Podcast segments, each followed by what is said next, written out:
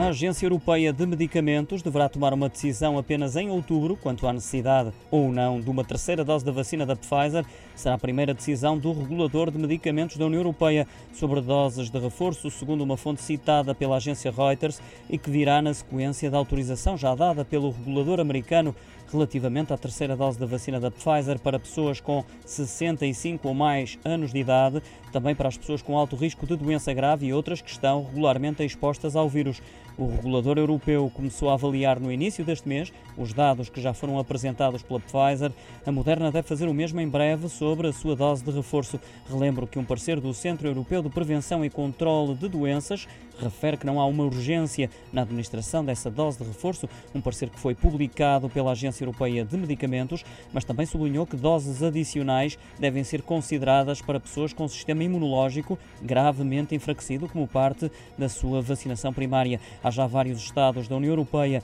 a administrar uma dose de reforço, apesar dos riscos legais envolvidos, sem uma decisão formal do regulador europeu que os autorize.